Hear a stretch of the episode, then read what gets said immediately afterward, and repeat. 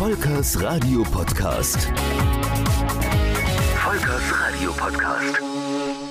Und es geht weiter im Radio-Podcast. Heute ein Gespräch, das ich vor kurzem mit Volker Rebell geführt habe im Sonntagstalk bei Antenne Mainz. Da geht es nochmal um seine Geschichte.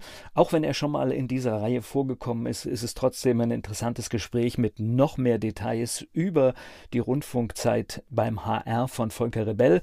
Ich denke, es ist spannend für alle Radiointeressierten da reinzuhören. Antenne Mainz. Mein heutiger Gast ist männlich. Name? Volker Rebell. Alter? 75. Wow. Beruf?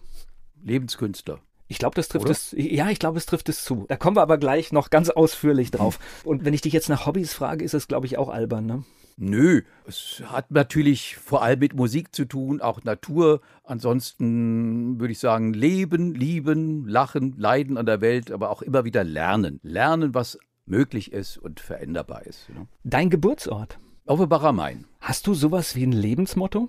Ja, du kennst ja vielleicht noch meine alte Sendung Volkers Kramladen und da hatte ich das Motto geprägt, ich krame, also bin ich auf der Suche nach neuer Musik. Und das verfolgt mich schon mein ganzes Leben lang und begleitet mich vielleicht auch noch eine ganze Weile. Die Menschen, die mit dir zu tun haben, die mit dir zusammenarbeiten, was meinst du, sagen die über dich? Was macht dich aus? Woran erkenne ich dich? Oh, also ich glaube, ich bin mit allen recht freundlich im Umgang. Ich kann gut zuhören und kann schlecht Nein sagen. ich glaube, ich kann alles bestätigen, also von meiner Erfahrung, die ich mit dir habe. Offenbach, du bist in Offenbach groß geworden oder im Kreis Offenbach oder wie muss ich mir das nee, vorstellen? direkt in Offenbach geboren, in eine Familie hineingeboren, in der es schon eine kleine Werkzeugfabrik gab, die früh schon ins Schlingern geriet finanziell. Mein Vater war 50, als er mich gezeugt hat und irgendwann war klar, der erstgeborene Sohn, der hatte psychische Probleme, der konnte nicht in die Nachfolge treten. Also musste ich in diese Firma als Retter in Anführungszeichen einsteigen, musste also ein ungeliebtes Studium Maschinenbau studieren und habe dann halt auch über viele Jahre diesen ungeliebten Beruf gemacht, hatte aber nebendran immer wieder lange Zeit meine Musik schon ab den 60er Jahren und das hat mich gerettet. Das war mein großer Ausgleich und mein Glück nebenher. Du machst einen ganz großen Sprung. Ich fange immer gerne viel früher an. Und oh. das heißt, in Offenbach war Jugend, Schulzeit, das war alles in der Stadt Offenbach? Das war alles in der Stadt Offenbach so der klassische Weg von der Volksschule in der Bachschule dann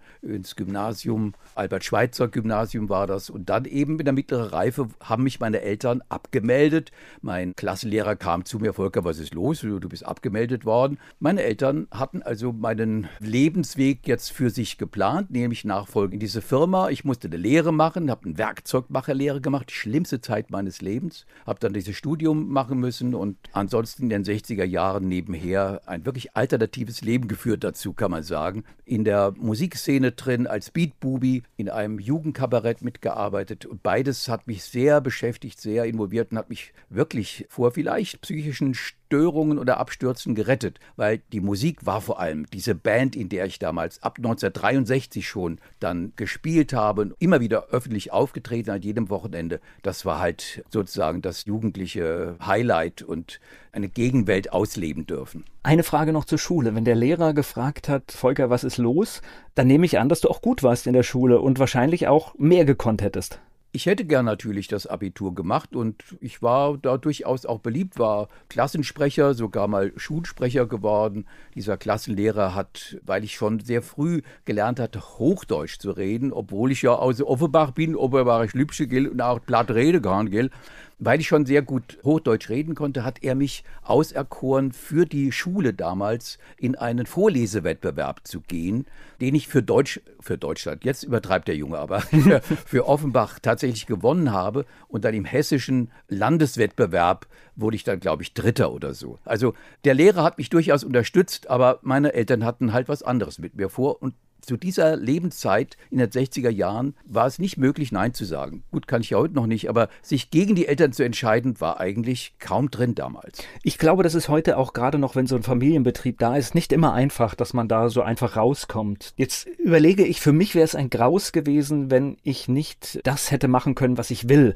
Aber du hast ja dann wirklich Sachen gemacht und warst enorm fremdbestimmt. Und du hast ja schon gesagt, die Musik hat dich davor bewahrt, aber du musstest ja durch die Tage durch, ne? Ja, der Hauptgrund War, dass ich in diese Firma gehen musste, waren natürlich die finanziellen Probleme. Der Vater alt, hat manches nicht mehr überblickt. Meine Mutter hat mit meiner Geburt Multiple Sklerose bekommen. Mein Gott, was eine Belastung. Hat sie zwar nie mir vorgehalten, aber es kamen so Sprüche, Volker, hebt die Füße, ich glaube, du kriegst meine Krankheit. Das hat mich also auch immer wieder verfolgt. Das heißt, die Mutter musste versorgt sein, es musste Geld dran und mir blieb damals keine Wahl. Ich musste in diesen Job, in diesen Beruf reingehen und habe die Firma dann halt geführt. Übrigens bis 2015, dann habe ich sie endlich erledigen können, was heißt verkaufen können, wobei verkaufen ein großes Wort ist für das, was da tatsächlich übrig blieb. Aber ja, in den 60er Jahren und weil diese Kontakte über den Klassenlehrer zu einer Theatergruppe und auch im Musikunterricht schon was lief, war der Kontakt zu Theater und vor allem zu Musik schon sehr früh bei mir da. Und ich habe halt, wie gesagt, schon 1963 in dieser Euphorie der Beatlemania eine Band gegründet. Und wir haben dann jeden zweiten Tag im Grunde in unserem Raum geübt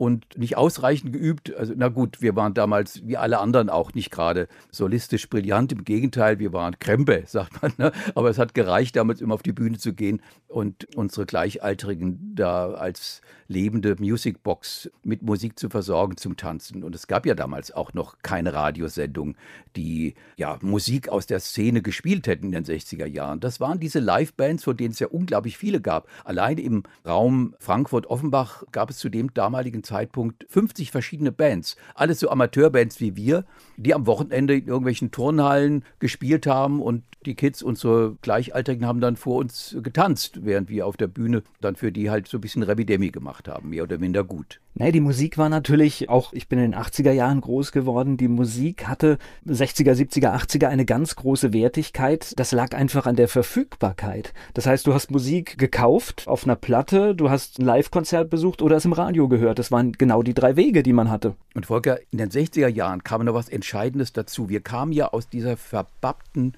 50er Jahre Zeit.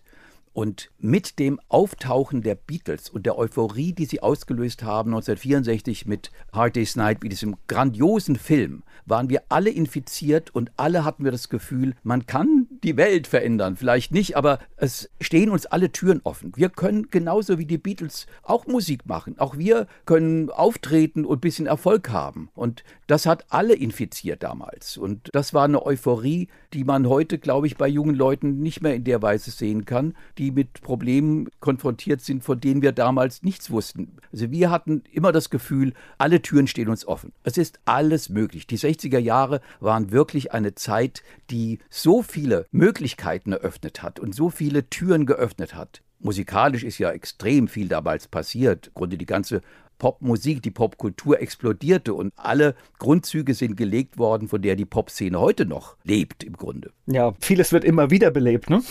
Witzigerweise, ich denke heute noch, man kann die Welt verändern. Ja, denke ich auch noch ein bisschen, aber auch wenn man manchmal ein bisschen zurückgestumpft wird, ich habe diesen Glauben noch nicht verloren, dass, Sehr gut. dass kleine Dinge manchmal die Welt verändern können, ja. Das sage ich voll und ganz. So denke ich auch, hast du recht. Lass uns noch einmal, bevor wir uns richtig in das Musikthema stürzen, du hast ja echt dann echt viele Jahrzehnte mit dieser Firma verbracht, ne? Das habe ich gerade überlegt. Und der Papa war bestimmt irgendwann auch gar nicht mehr da und du hast die Firma trotzdem noch gehabt, oder? Er war 1984 gestorben, aber meine Mutter, deren Krankheit ist halt vorangeschritten. Sie hat damals um die 5.000, 6.000 D-Mark monatlich gebraucht, um ihr Leben einigermaßen gut aufrechtzuerhalten. Also hatte ich wieder keine Chance auszusteigen, sondern musste die Firma weiter am Laufen handeln. Und dann habe ich natürlich auch zu den Mitarbeitern, es waren dann zwar immer weniger, aber immer noch acht am Schluss, dann auch so über all die Jahre und Jahrzehnte ein persönliches Verhältnis entwickelt, sodass ich dachte, wenn ich jetzt einfach hier in den Sack haue, ja, was machen die dann?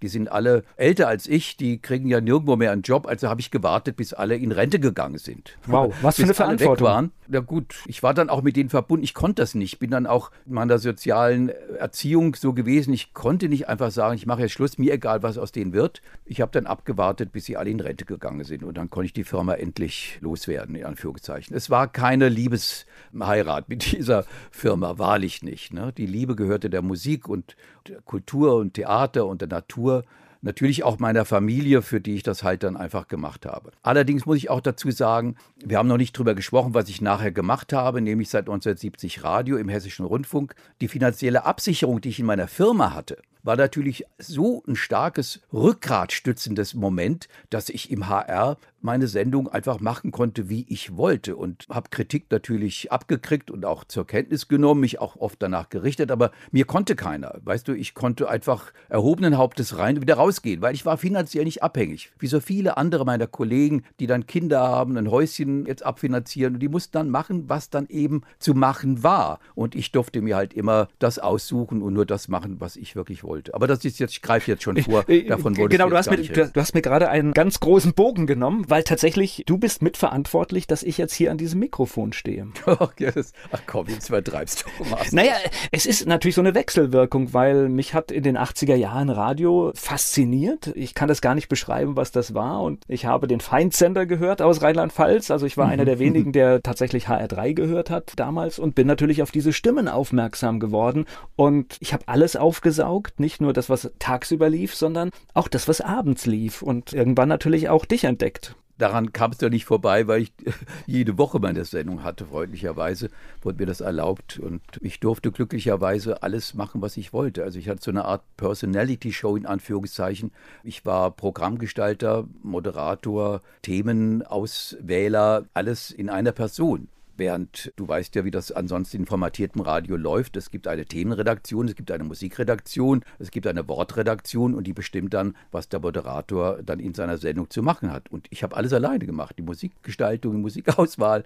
und so weiter. Das sagte ich ja bereits. Also das war ein großes Privileg und ein großes Glück für mich. Wie bist du denn überhaupt da reingekommen? Weil ich überlege, diese großen Anstalten, die hatten ja enorme Voraussetzungen. Also ich, ich bin da ja auch mal reingerutscht und ich habe diese Voraussetzungen auch nicht erfüllt. Es geht, aber normalerweise heißt es dann immer abgeschlossenes Hochschulstudium und das und das. Das heißt, du bist über den Kulturbereich da so reingerutscht oder wie kam das? Das kam bei dir alles sehr viel später, wurden die Auswahlkriterien deutlich strenger.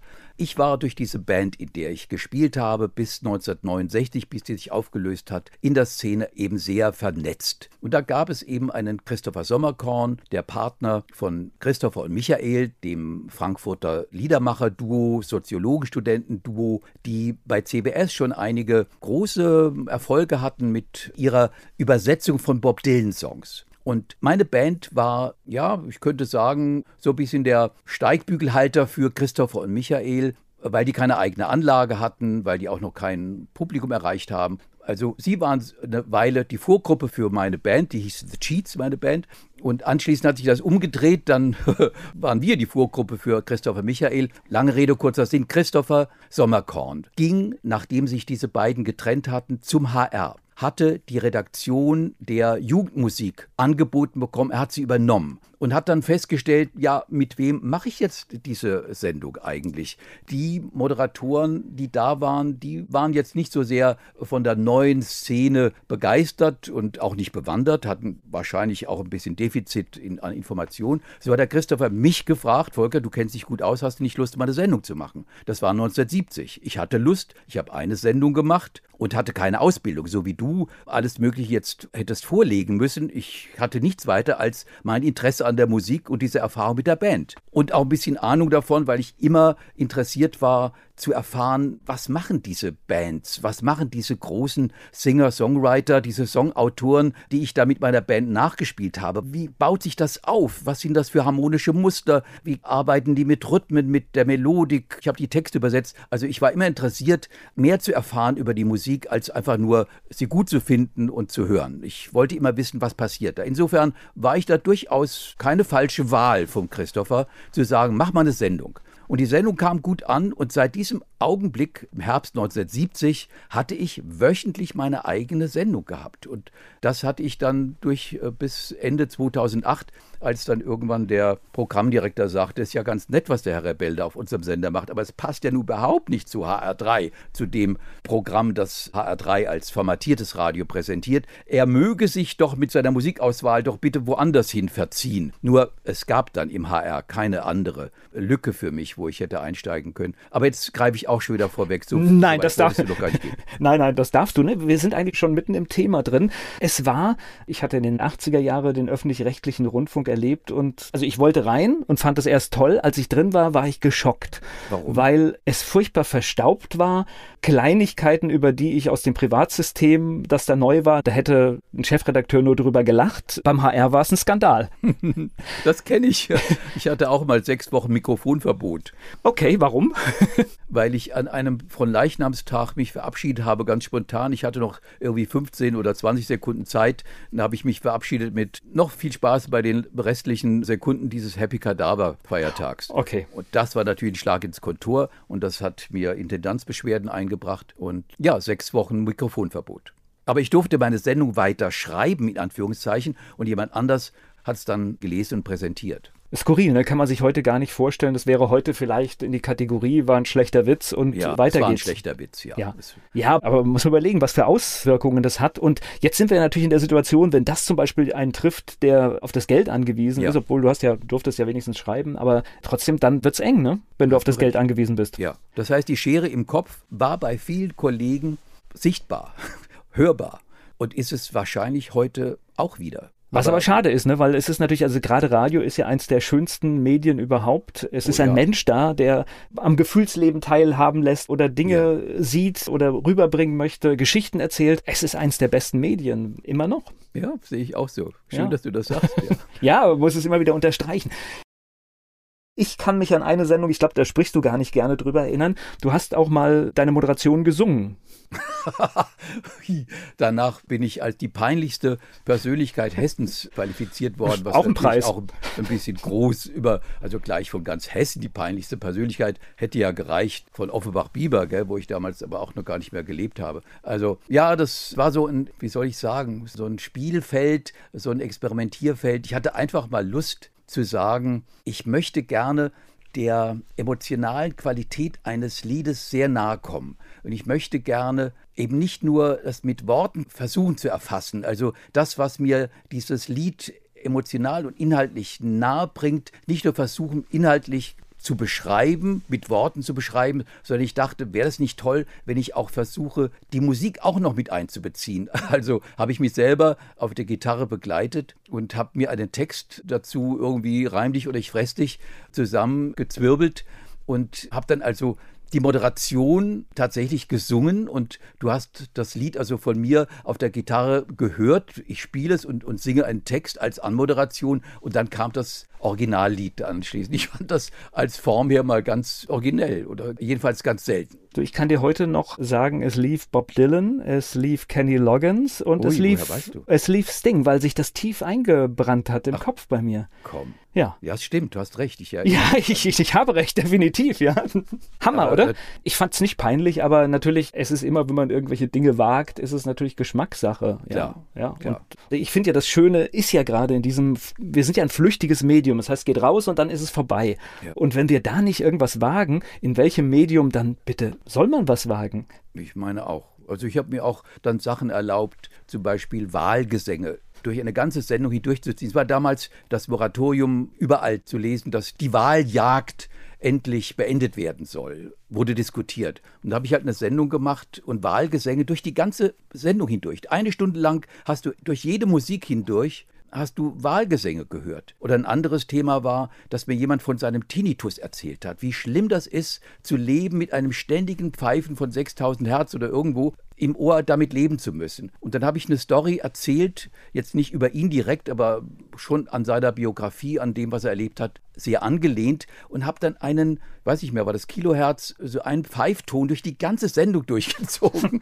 was natürlich nervig sein konnte, aber das war die Darstellung eines Menschen, der an Tinnitus leidet, der permanent ein Pfeifen im Ohr hat. Gab natürlich dann Ärger, aber hatte ich halt immer wieder Ärger gehabt. Wobei ich natürlich, ich sag mal jetzt, ich als privater Radiomacher, ich würde natürlich jetzt auch ins Schwitzen kommen bei dieser Tinnitus-Nummer, wo ich dann einfach denke, ups, das ist dann ups. etwas, weil wir wollen ja Menschen behalten, dass, dass ja. sie unser Programm ja. hören. Also wir sind da ein bisschen anders getrieben, aber ich finde im öffentlich-rechtlichen Rundfunk, ich meine, wozu zahlen wir den, wenn man nicht auch mal solche Dinge probiert? Und ja. du hast ja spät abends gesendet und ich glaube, Spezialisten das, nur waren da. Also ich meine, wenn da irgendetwas anders ist, höre ich doch hin. Das ist doch genau genau der Effekt, den wir eigentlich wollen, zu einer Zeit, die keine Radiozeit ist. Das denke ich auch. Ich habe dann auch versucht, in diese kleinen Sprecherkabinen, die du ja kennst, wenn du selbst im HR gearbeitet hast, weißt du ja, wie klein diese Sprecherräume sind, ne? wo die Sendung ja im Grunde als Selbstfahrerstudio vom Moderator gefahren wird. Dann habe ich mir gerne immer wieder Musiker eingeladen, manchmal ganze Bands. Einmal hatte ich zwölf,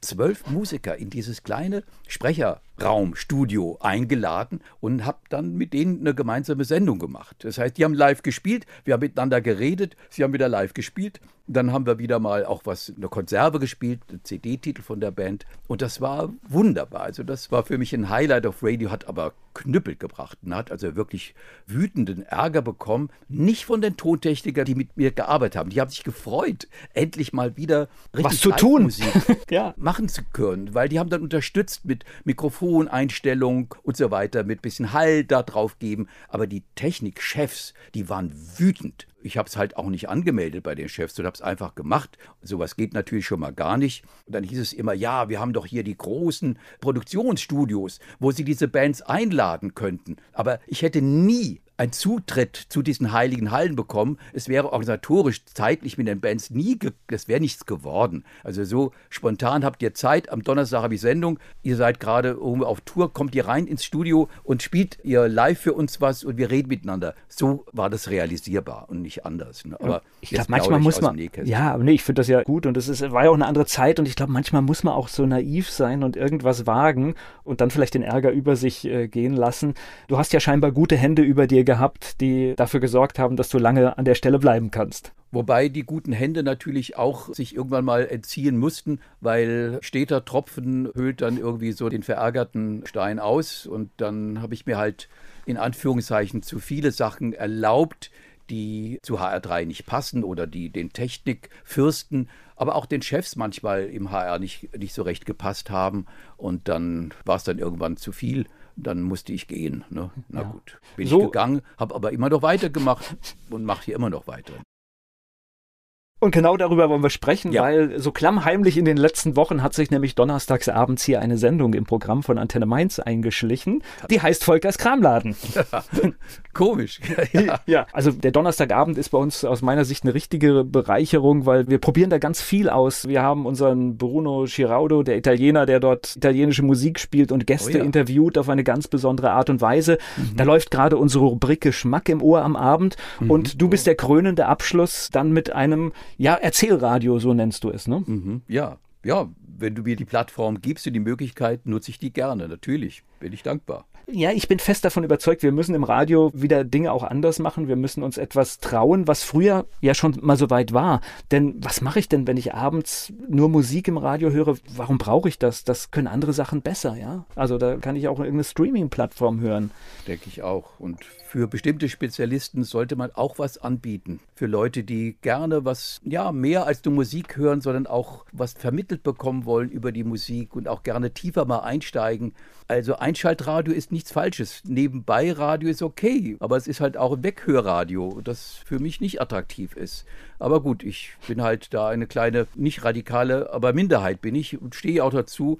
Aber auch die Minderheit hat doch bitteschön ein Recht drauf, versorgt zu werden, auch mit Radiosendungen, die sich unterscheiden von dem, was den ganzen Tag über überall läuft. Großes Thema. Also ich glaube, gerade in einer demokratischen Gesellschaft gehört es auch dazu, Minderheiten immer wieder die Stimme zu geben und auch Programm für Minderheiten zu machen. Und ja, das sind nicht immer die, vielleicht dann die großen Reichweitenbringer oder vielleicht doch. Ich weiß es nicht, aber ja. wenn man sagt, auch vorankündigt, hier, was weiß ich, wird jetzt ein Programm zum 80. Geburtstag von Paul McCartney oder Brian Wilson angeboten und dann denkt irgendjemand als Beach Boys oder Beatles-Fan, ach wie toll, das höre ich mir aber gerne an und schaltet ein. Das ist doch perfekt, das ist doch wunderbar. Und Leute, die auf Stones stehen und sagen, nee, also Paul McCartney, dieser Mucker, den kann ich ja überhaupt nicht ab, der hört halt nicht. Auch in Ordnung. Ne? Und so, so denke ich, Einschaltradio, es hat auch was Gutes für sich. Naja, und du hast ja schon die Beispiele, die hier auch bei uns im Programm gelaufen sind, genannt. Ich finde das erhellend, weil man so viel gute Musik, und wir kommen gleich auf das Thema Musik, also erstens, man vergisst so viel gute Musik, die es schon gab. Ja. Dich treibt aber auch um, dass es so viele gute Musik gibt, die überhaupt nicht das Licht der Öffentlichkeit findet.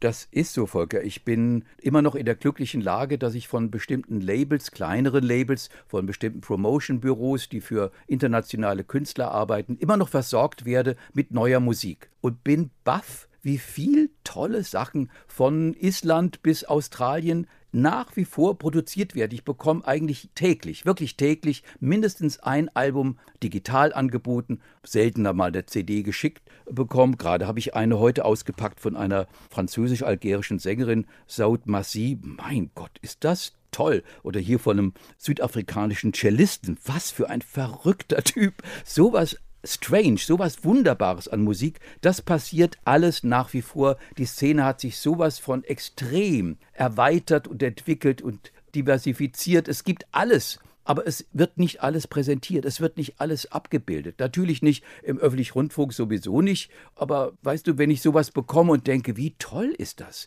Das muss man doch verbreiten. Ich darf doch jetzt dazu sagen, warum ich das gut finde und versuche es dann jemandem vorzuspielen. Jetzt halt nicht meiner Frau oder irgendwem sonst, sondern vielleicht ihnen den Hörern von Antenne Mainz und zu sagen, hört doch mal, ist das nicht klasse? Ist das nicht eine tolle Musik? Und davon gibt es fast täglich wieder Neues. Und ich bin völlig verblüfft, wie viele gute Musiker international unterwegs sind. Na, und es gibt es eine schönere Zeit, als wirklich an einem Donnerstagabend vielleicht mit einem Glas Wein einfach mal sich auf neue Dinge einzulassen. Ich finde, das ist genau der richtige Zeitpunkt. Fernseher aus und sich mal auf neue Dinge einlassen. Oder halt, wir hatten jetzt gerade die Sendung, wo du auch geschaut hast, wer schon alles von uns gegangen ist. Oh. Und das ist ja auch immer so ein, so ein Moment, wo man mal innehält gerade in den letzten acht Wochen, das sind einige, zwar keine absoluten Superstar-Helden gestorben, aber eben aus der zweiten und dritten Reihe Leute, die, an die man sich doch wieder erinnert, wenn man wieder sich mit ihnen beschäftigt. Und das ist halt immer tragisch, so ein Abschied nehmen zu müssen. Aber gut, das ist das Leben und irgendwann erwischt sein selber. Ne? Hoffentlich nicht so bald, aber na gut, irgendwann wird es passieren. Und du bist jetzt 75, wie du uns am Anfang verraten hast. Das merkt man aber überhaupt nicht, weil du bist aktiv und neben dem, dass du wirklich jede Woche noch eine Radiosendung machst, hast du auch noch den Irrsinn, eine eigene Bühne zu betreiben. Wobei die natürlich im Moment eingemottet ist, ja. weil sie ist räumlich relativ eng und das Stammpublikum gehört der Ü65-Generation an, der ich ja auch so zehn Jahre plus angehöre. Und Keine leichte Spruch, Zeit. Das ist wirklich so, Volker. Und ja. der Spruch, den ich halt jetzt immer höre von dem Stammpublikum, Publikum, wo ich immer mal frage, ah, Volker, wäre ja toll, wenn du endlich wieder mal ein tolles Programm machst. Hast ja früher wunderbare Konzerte gehabt, aber mir kommen nicht. Hä? Was? Ja, Volker, solange die Ansteckungsgefahr so groß ist, und sie ist ja groß, guck, wie viele Leute in deinem Umfeld, in meinem Umfeld jetzt an Covid bzw. an Omikron erkrankt sind. Natürlich sind wir alle geimpft und zum Teil auch geboostert. Aber wir werden es trotzdem kriegen.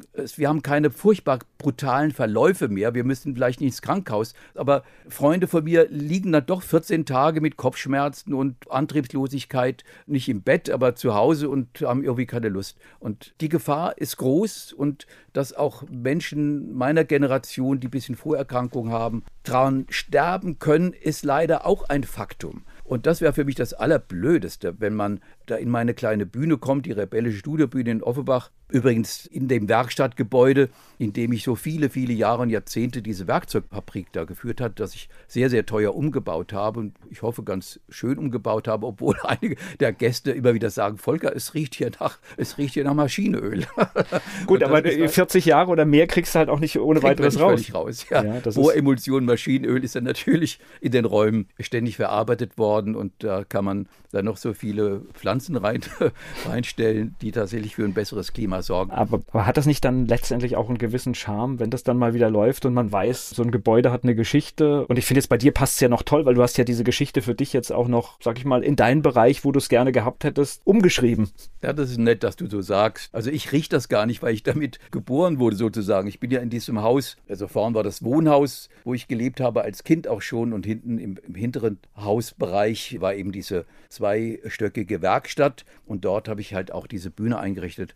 Na gut, das ist jetzt im Augenblick eben auf Eis gelegt und bleibt es auch, solange die Ansteckungsgefahr noch groß ist. Das hält dich ja nicht davon ab, Konzerte zu machen, ne? So ist es. Ich habe zweierlei, ich habe zwei eigene Programme erarbeitet, mit denen ich in verschiedenen Clubs hier im, im Rhein-Main-Gebiet unterwegs sein darf Wir hatten in der Fabrik in Sachsenhausen gerade Premiere. Wir haben jetzt eine weitere Aufführung im Franzis in Wetzlar mit einem Programm, das ich Paul McCartney gewidmet habe zu seinem 80. Geburtstag. Und weil ich keine Covershows mag, habe ich also Paul McCartney übersetzt. Mit einer hervorragenden Band spielen wir also seine großen Songs und ich rezitiere seine Gedichte. Kennst du ein Gedicht von Paul McCartney? Nein, also ich weiß, dass er Gedichte geschrieben hat. Also so weit bin ich schon, aber ich, nein, ich kenne gar keins. Ja, und das geht den meisten so. Und glaubt mir, so sehr man über den Paul die Nase rümpfen kann, über seine Silly Love Songs, wobei wir spielen jetzt auch diesen Silly Love Songs. Und wir haben gemerkt, der ist harmonisch und ist der clever gemacht. Also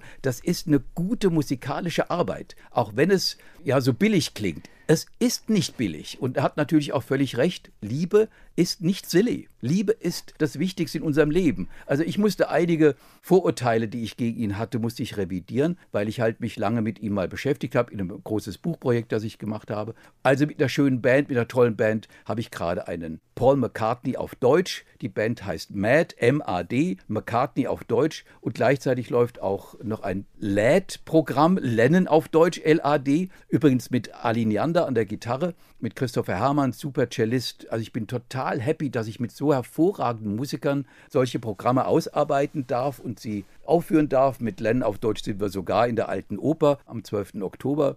Ja, und dann mache ich halt auch noch ein Festival, das ich jetzt schon zum dritten Mal in meiner Geburtsstadt Offenbach mitorganisiere und mitveranstalte. Da wird es jetzt vom 23.07. bis zum 27.08.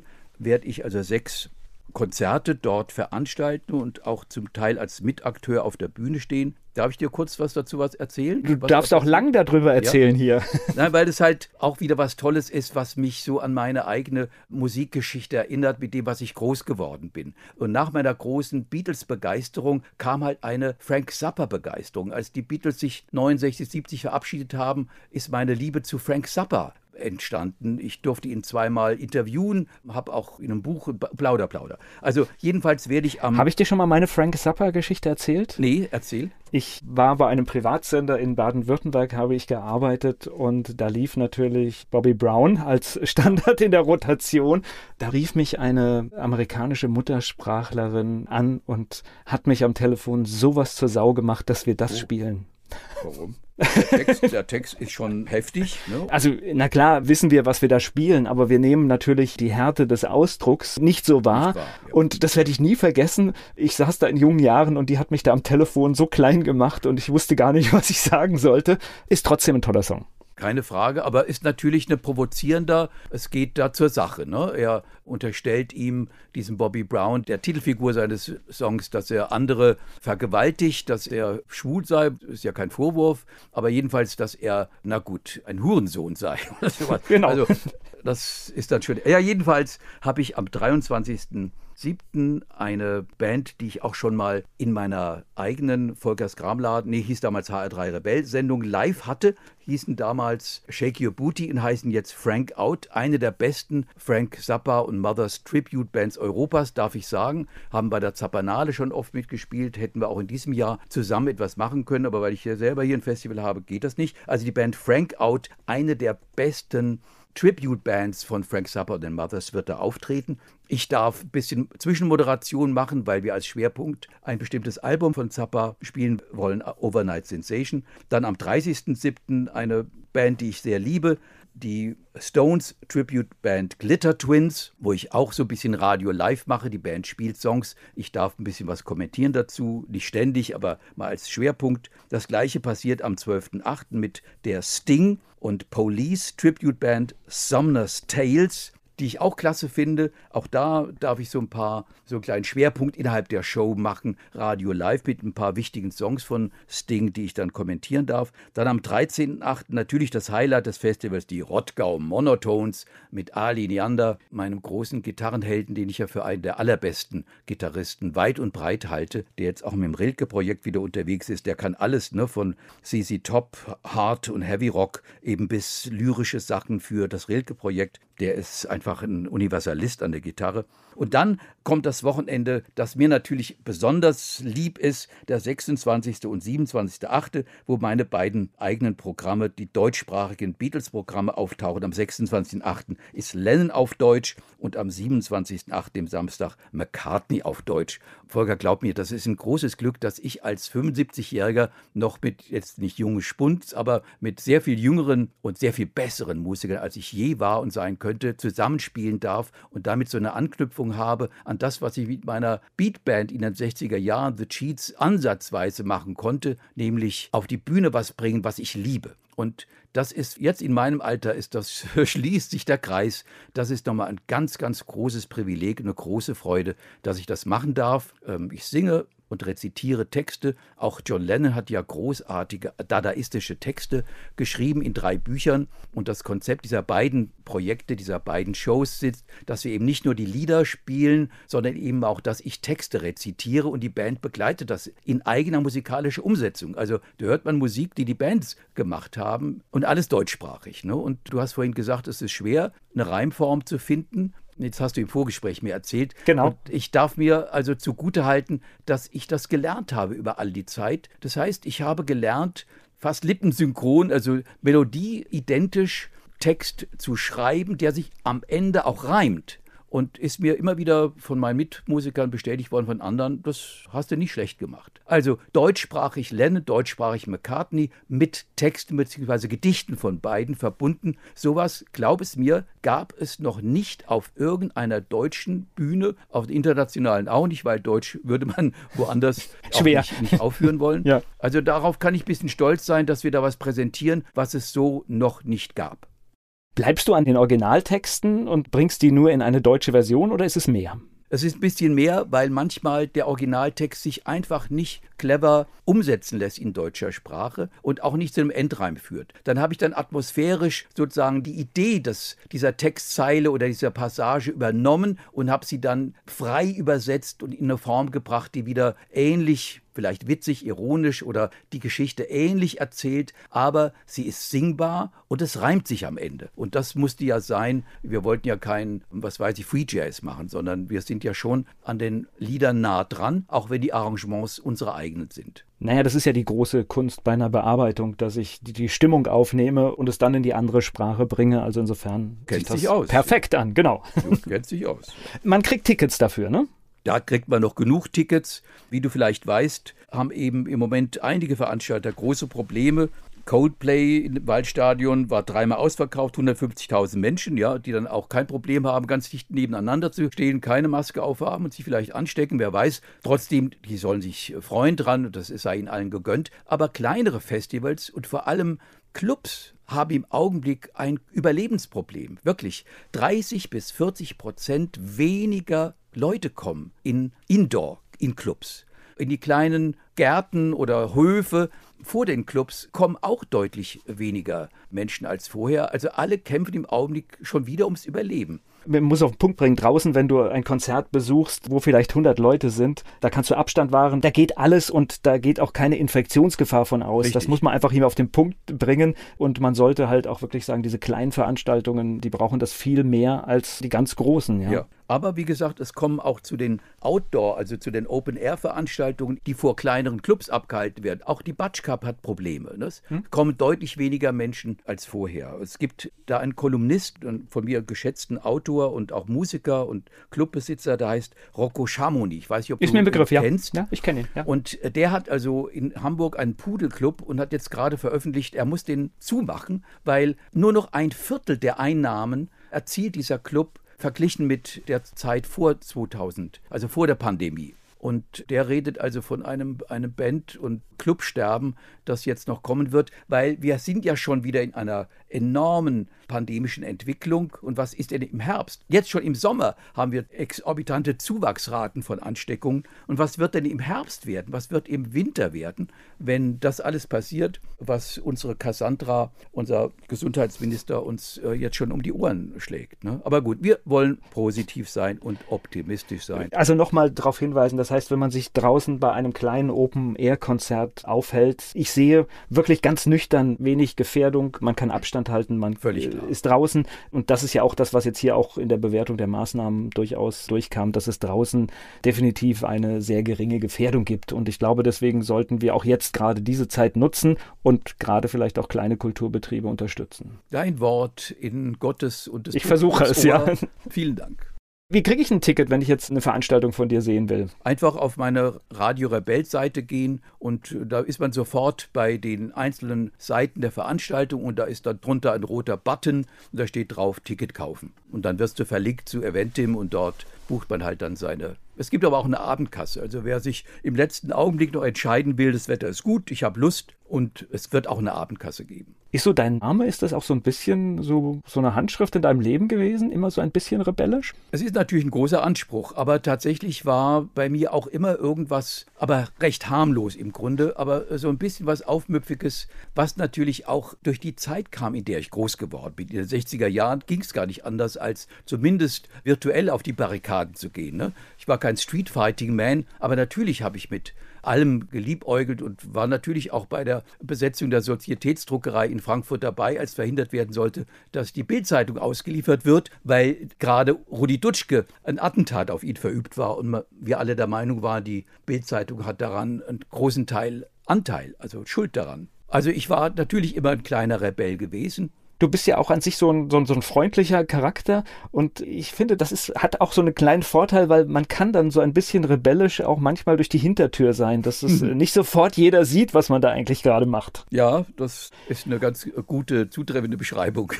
und ist manchmal hilfreich. So, sag nochmal zur Sicherheit die Adresse, wer mal nach den Konzerten schauen will, dass es nicht untergeht. Die Website ist ganz einfach radio-rebell.de. Also ganz einfach und ja. dort mal schauen, was noch angeboten wird und dann vielleicht mutig sein und vorbeikommen. Und dort unter Radio Rebell, wenn ich das auch noch erzählen darf, laufen viele Sendungen, die ich gar nicht mehr wusste, dass ich jemals Zugriff darauf hätte. Es gab zwei Hardcore-Fans aus meiner HR3-Zeit, die viele Sendungen mitgeschnitten haben und das zum Teil in sehr guter Qualität. Und irgendwann haben sie mir das ermöglicht, dass ich an diese Sendung rankam. Und dann dachte ich, was mache ich damit? Und dann dachte ich, ja, ich möchte gerne eigentlich auch mal so ein eigenes Webradio haben, wäre doch schön. Und wenn das 24 Stunden rund um die Uhr laufen soll und mir nur ein paar Freunde dabei helfen, muss ich ja auch das Programm füllen mit, mit Dingen, die schon vorhanden sind. Also habe ich viele dieser Sendungen von früher wieder recycelt und für dieses Programm, für dieses Radio Rebell hochgeladen. Und das ist dann halt so auch ein Einschaltradio.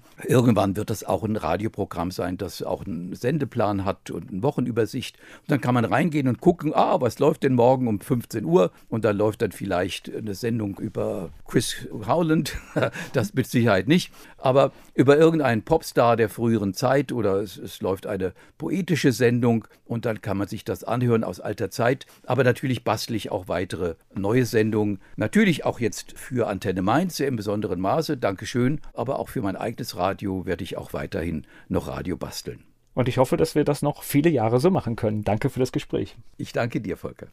Demnächst geht's weiter hier im Radiopodcast. Und wenn ihr Geschichten in einem Podcast erzählen wollt, dann nehmt doch mal Kontakt mit mir auf. Danke. Volkers Radiopodcast. Volkers Radiopodcast.